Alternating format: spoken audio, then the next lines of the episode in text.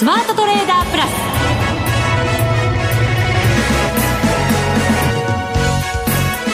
全国のリスナーの皆さんこんにちは。内田まさです。この時間はザ・スマートトレーダープラスをお送りしていきます。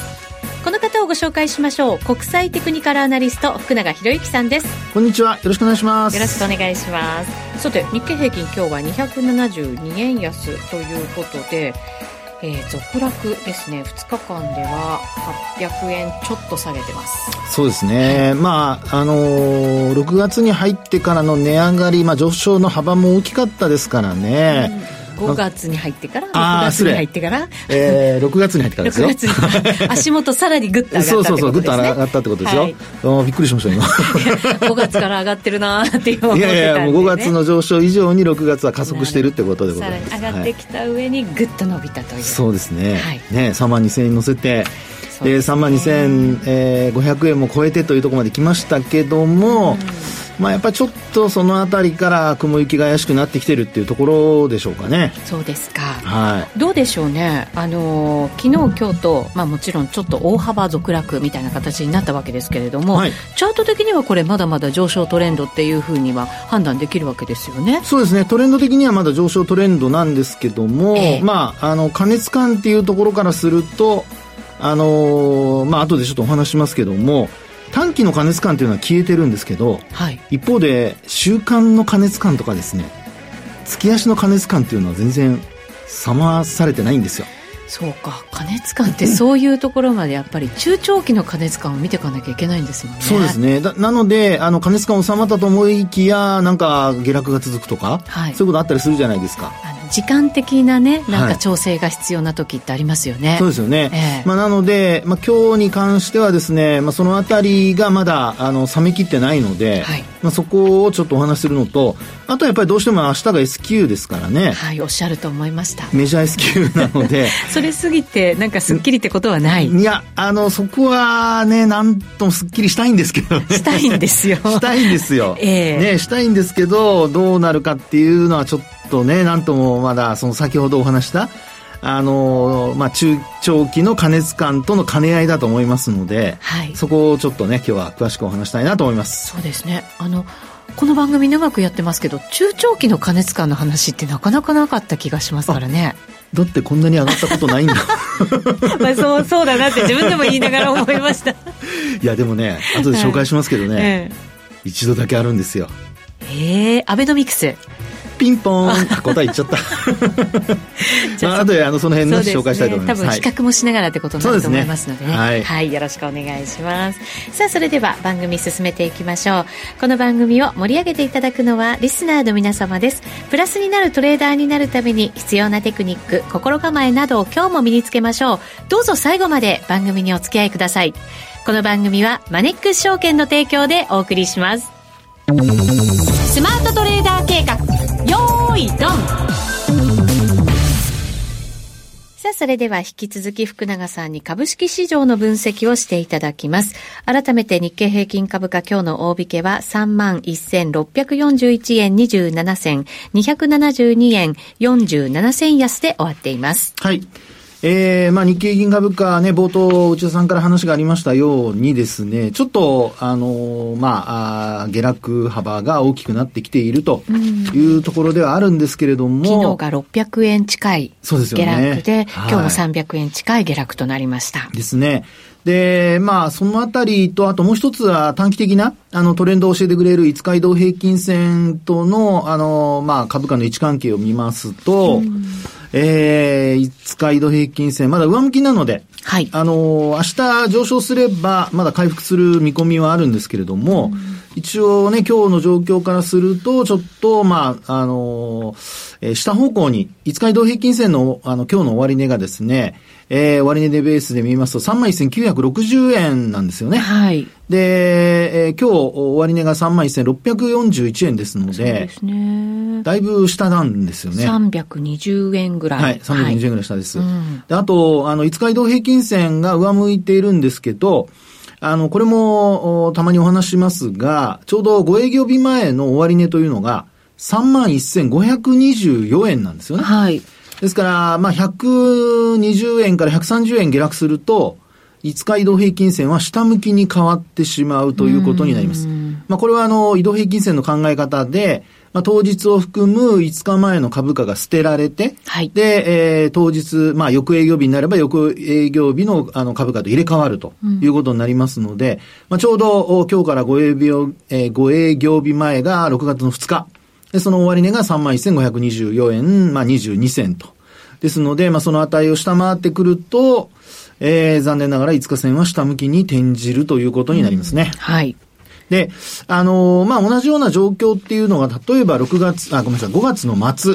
5月の末。はい、5月31日ですね。はい、まあ、この日も5日線を下回って終えました。が、2日の日に、えー、5日線上回復して、そうですね。そこからトントントンとね、駆け上がってきたわけですよね。そうです。そして、えー、32,708円というのを昨日、取引時間中ですけれども、つける場面があったということですね。はい、で、さらにその前も遡ってみると、うん、5月の24日と、あとそれから25日、これもあの2日間、えー、5日線下回ってたんですけど、5日移動平均線の向きは上向きをずっと続けておりまして、はい。で、そこから、あの、26日の日に5日線を上回ってきたと。はい。で、結果的にずっと上昇が続くっていう流れなんですよね。そうですね。はい。これ私、あの、3月の、中旬ぐらいからのやつも見てるんですけれど、はい、あの、もちろん5日線がちょっと下向きになって、はい、その5日線を下回ってる時期もあったことはありましたけど、はい、結構数日で5日線を取り戻して上昇していくっていうパターンがずっと続いてましたよね。そうですね。で特に、あの、今の内田さんの話にあった、まあ、長くてもその3月の、まあ、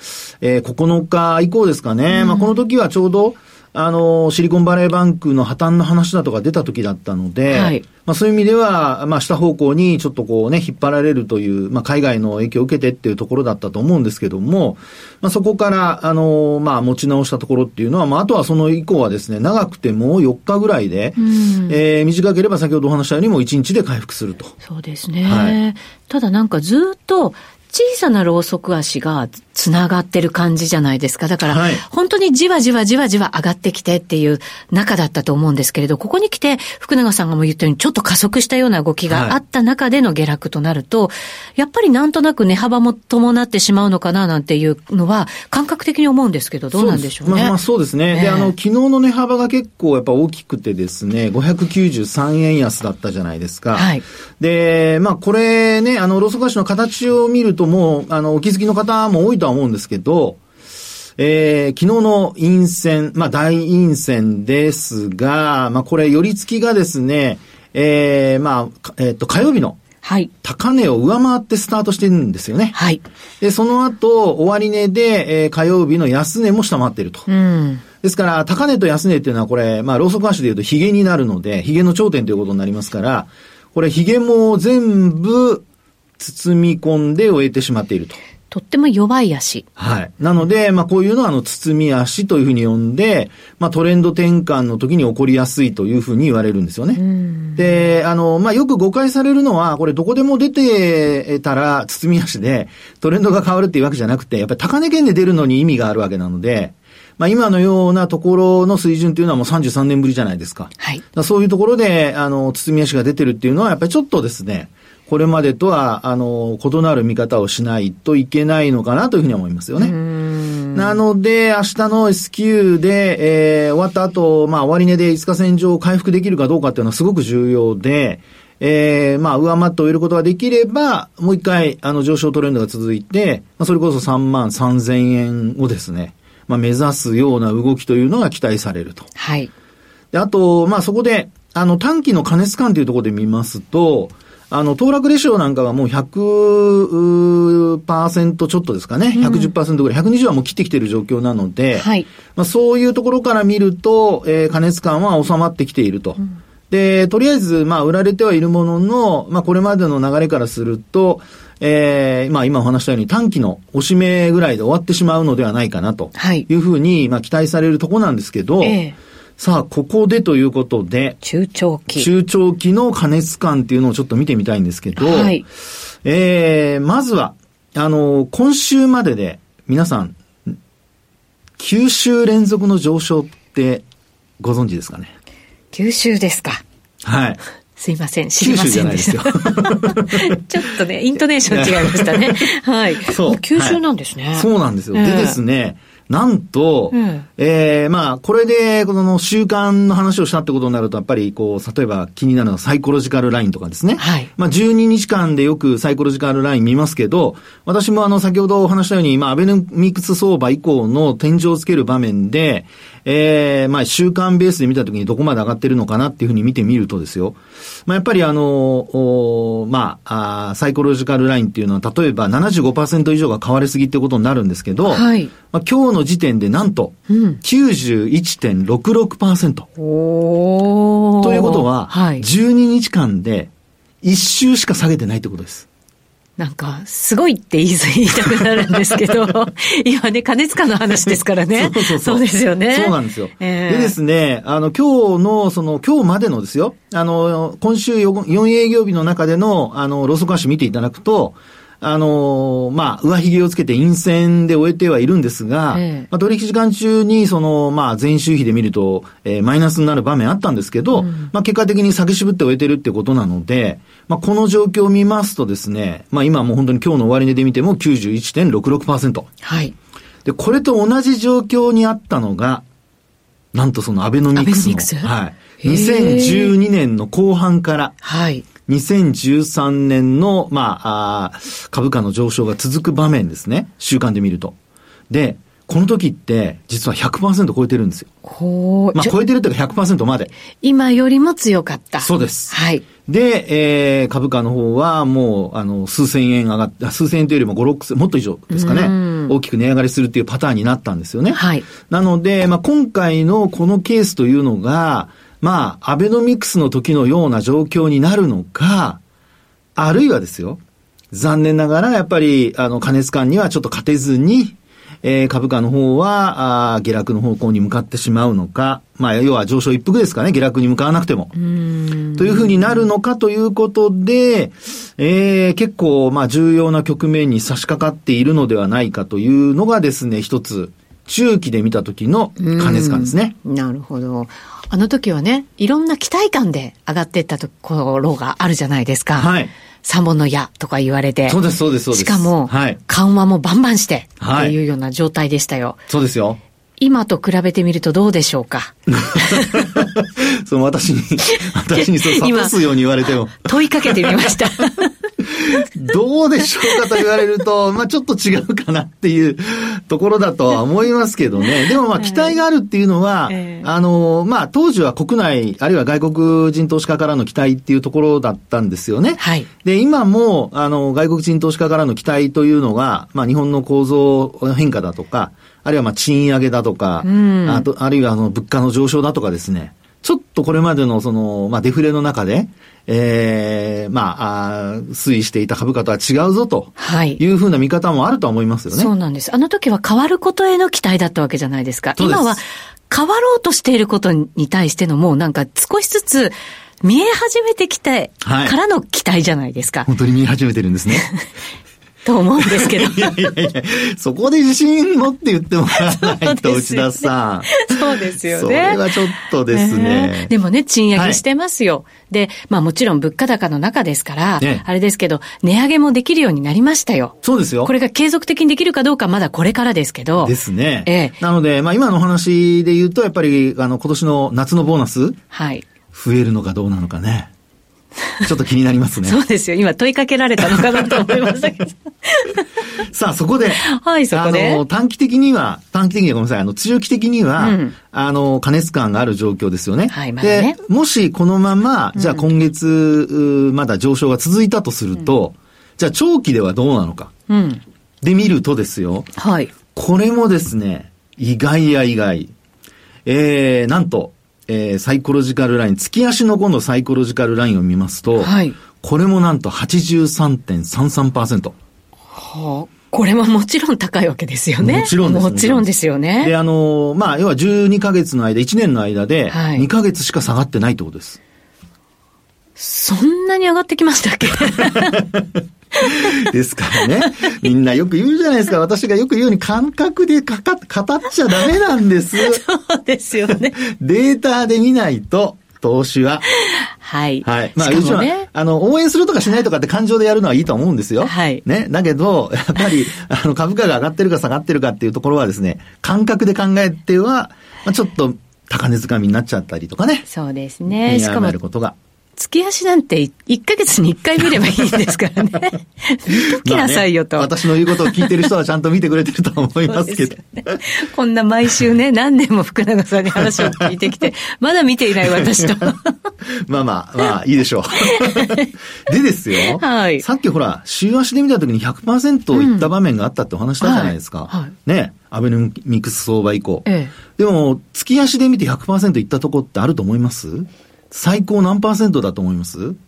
でもアベノミクスの時結構いったんじゃないですか？さっきほら、2012年の後半から2013年のなんちゃらっておっしゃいましたけど、はい、ね、はい、それ結構いったんじゃないですか？ところがですね。陰線があるんだ。あります。ということで、ええ、月足、なんと2011年から、2011年の初めからですよ。はい、ずっと直近まで見たところで、月足でサイコロジカルラインの最高数値というのが、やっぱり83.33%なんですよ。今。はい。で、これはですね、過去見てみると、あのー、まあ、これもちょっと繰り返しになる部分一つありますけど、2013年の5月。はい。この時はバーナンキショックとか言われた時じゃなかったですかね。そうです、そうです、5月。はい。はい、でね、あと、2015年の、あのー、まあ、あ6月、あるいは7月高値かな。はい。えー、この時も83.33%。この時はですね、2万円にようやく乗せたっていう時です。で、その後に、えー、2015年の後、これチャイナショックかなんかが起こって、はい、株価は下落していって、1万5000円まで下げたんですよね。うん、で、さらにですね、直近で見るとどこにあるかというと、コロナショックの後の2021年、株価が大幅高になって3万円乗せた時があるじゃないですか。ありました。あの時も勢いありましたよね。最初に3万円乗せた時。ええー、その時の、ええー、まあ3月なんですけど、2021年3月。この時でさえ83.33%。まあ、何回かはありますけど、ここが頭なんですね、はい、そうなんですよ。ここまでの頭のところで、あとは、直近まで皆さん振り返っていただければお分かりのように、ずっと、まあ、持ち合いが続いて、で、ようやくここに来て、まあ、上昇基調に変わってきたと。いうとこなんですよね。はい。ですから、株価水準が上がっていると同時に、まあ、一服しているので、短期的な加熱感だけ見てると、あ、もう冷めちゃったんだと思うかもしれないんですが、実際に中長期の加熱感まで見てみると、依然として加熱状態が続いていると。うん。やっぱりその中長期の加熱感っていうのは、はい、冷ますのにも時間がかかる？まあ、加熱感そのまま、あの、終わっちゃったらですよね。そうですよね。はい、でも、そのまま、まあ、高い状態で、居続けるってこともできる。その通りです。ですから、あの、ここからのポイントとしては、今の内田さんの話にあったように、下落しても、値幅は小さな下落で済むこと。うん、でそれが、まあ、数ヶ月続けば、月足でも、あの、加熱感も収まって、はい、でその後またこう上昇に向かうっていう、そういうサイクル、流れが出てくるってことなんですよ。うんただ、何ヶ月間はやっぱりちょっとこう横ばいのような、はい、あんまり大きな上昇ではないような状況が続く。はい。続く。いやいやいやまあ、もちろんね、これ過去のデータですから、統計ですから、はい、あの、まだ上昇が続く可能性もありますよ。はい。ね？91%にまた乗っちゃう可能性もあるんですけど。そうですよね。はい。ただ、今までお話してきたように、えー、一応その、まあ、加熱的な状況というのが、えー、2011年以降のピークの水準に、まあ、月足も足して、週足も足して、で、なおかつ、うまあ、頭打ちにちょっと冷やしで見るとなりかけてるっていうのは何を示しているのかと。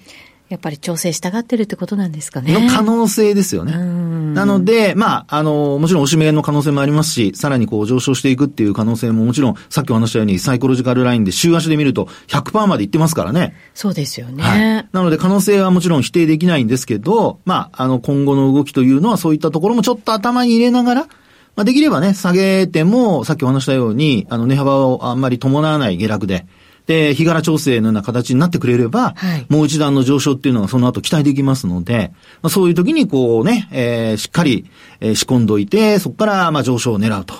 まあ、そういうこともですね、えー、考え方としてはありだと思いますから、なので、まあちょっと今月の、まあ明日の S q 以降の動きというのはですね、今お話したようなところで月末にかけての動きも、ちょっとね、えー、頭に入れつつ、売買戦略というのを考えてほしいなというところでございます。どうしましょうね。新規の会話入れない。どうしてもなんか、もうすぐに今の売買に結びつけたがりますね、やっぱりちょっと現実的なね、はい、どういうふうに行動したらいいのかしらと思って。まあまあ確かにね。結構迷っちゃうじゃないですか。えー、まあ、押し目買いと言いつつ、えー、まだ加熱感あるところからすると、やっぱり下げ止まるっていうところを確認してからでないと、下げてる途中を買う、新規で買うっていうのはね、あの、期待はもちろんあるんですけど、まあ、あんまりおすすめはできないかなっていう気がしますね。持ってるものどうしましょうね。それはもう個人の方の。ええー、いや、それはだってあの。突き放された感じがする。こいつの銘柄によって違うじゃないですか。まあね、そうですよね。はい、えー、まあ日経平均型であれば、えー、やっぱりちょっとね、あの、戻ったところで上値が重たければ、やっぱり利確するっていうのが、あの、考え方になるんじゃないでしょうかね。トピックス型だったらどうしよう。トピックス型もね、ほぼ同じです。はい、ああ、そうですか。はい、なるほど。はい。お察しください。お察しくださいって何ですか？よくわからない。なんか、締めになっちゃいましたけどね。はい。この後、お知らせを挟んで、まだまだ福永さんにお話を伺っていきます。ここからは、マネックス証券からのお知らせです。投資家の皆様、マネックス銘柄スカウターをご存知ですか？マネックス銘柄スカウターは、マネックス証券に口座をお持ちの方が無料でご利用いただける日本株銘柄分析ツールです。マネックス銘柄スカウターでは、売上高や営業利益など重要な業績指標を過去10期以上にわたりグラフ表示することができます。自分でデータを整理する手間をかけずに、長期的な視点で企業を分析することが可能です。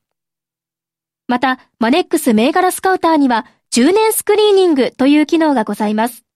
通常提供されているスクリーニング機能は、直近の通期業績や今期の会社予想などを対象にすることが多いのですが、10年スクリーニングなら過去10年間の業績や直近の四半期業績での銘柄選びが可能なので、長期視点で自分に合った銘柄を探し出すことができます。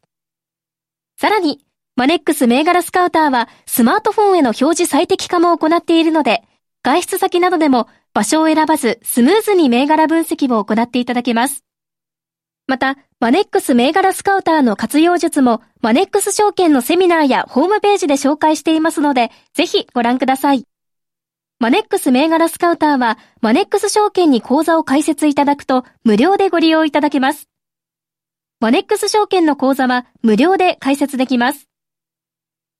日本株投資の強い味方、マネックス銘柄スカウターをぜひお試しください。マネックス証券での取引に関する重要事項。マネックス証券が扱う商品などには価格変動などにより元本損失、元本超過損が生じる恐れがあります。投資にあたっては契約締結前交付書面、目論見書の内容を十分にお読みください。マネックス証券株式会社、金融商品取引業者、関東財務局長、金賞第165号。スマートトレーダープラス。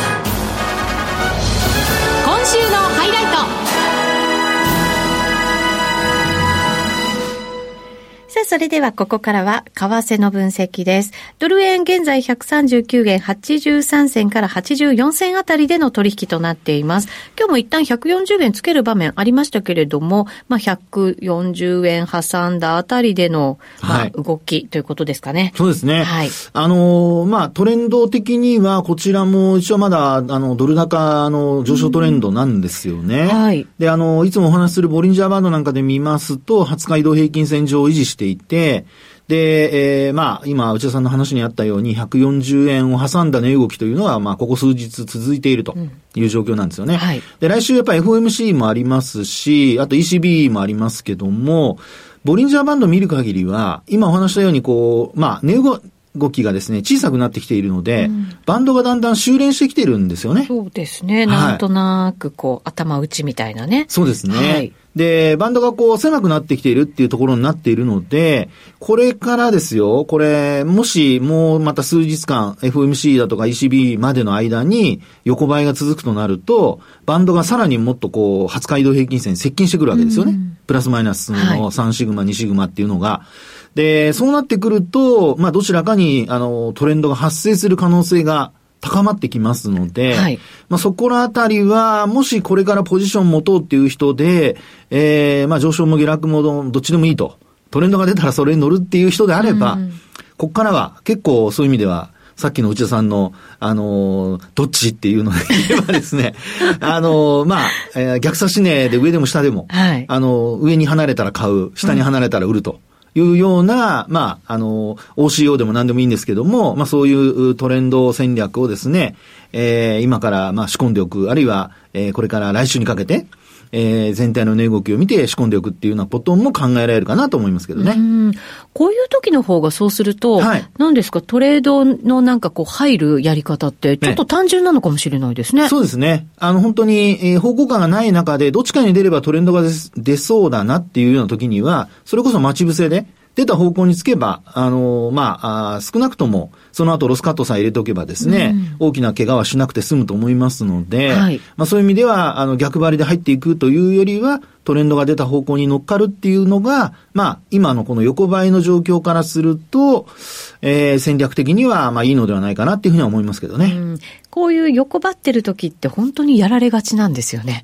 高値で買って、はい安値で売る的ななんかこうそうなんですよね。はい、やっぱね、トレンドが出る前にみんな上がったらどうしようとか、下がったらどうしようとかって思ってしまうので、はい、どうしてもその前にポジションを持ちたくなっちゃうんですよね。そうなんですよ。で、あとね、動きそうに見えちゃうんですよ。はいはい。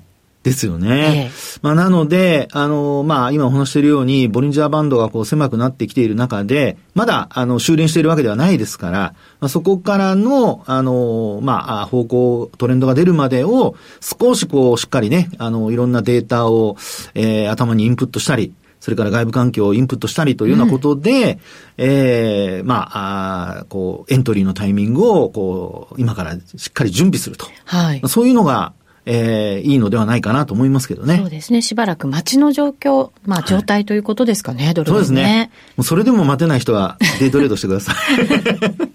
本当短期間でね、本当時間軸とっても短くしながらやるっていうのはね、手かもしれませんけどね。そうですね。はい、あの、まあ、勘を失わないためにとか、いろいろ人は、人によってあると思いますので、はい、まあそういう意味では、あの、すぐに、あの、自分が行動を起こせるようにというふうに考えると、まあそういう、そのね、えー、ちょっとした、まあ、トワークを軽くするための 運動じゃないですけどそうですね。大事ですね、えー、そういうのもね。ね、まあでも損しないように、それは、あの、気をつけていただきたいと思いますけどね。はい。それも少額でやるか、レバーあんまりかけないでやるか。はい、そうです、そうです、うん。本当に少額でレバーかけないでやるっていう方が、まあいいかなと思いますけどね。そうですね。はい、何しろ、わかりませんからね、FRB どうするのか。そうなんですよ。ねもう本当にみんなね、もう債券、あと、えー、っと、債券のオプションの世界だとまた全然違う見方してるみたいですしね。本当に、ね、そうなんですよ。本当に利上げスキップするのか。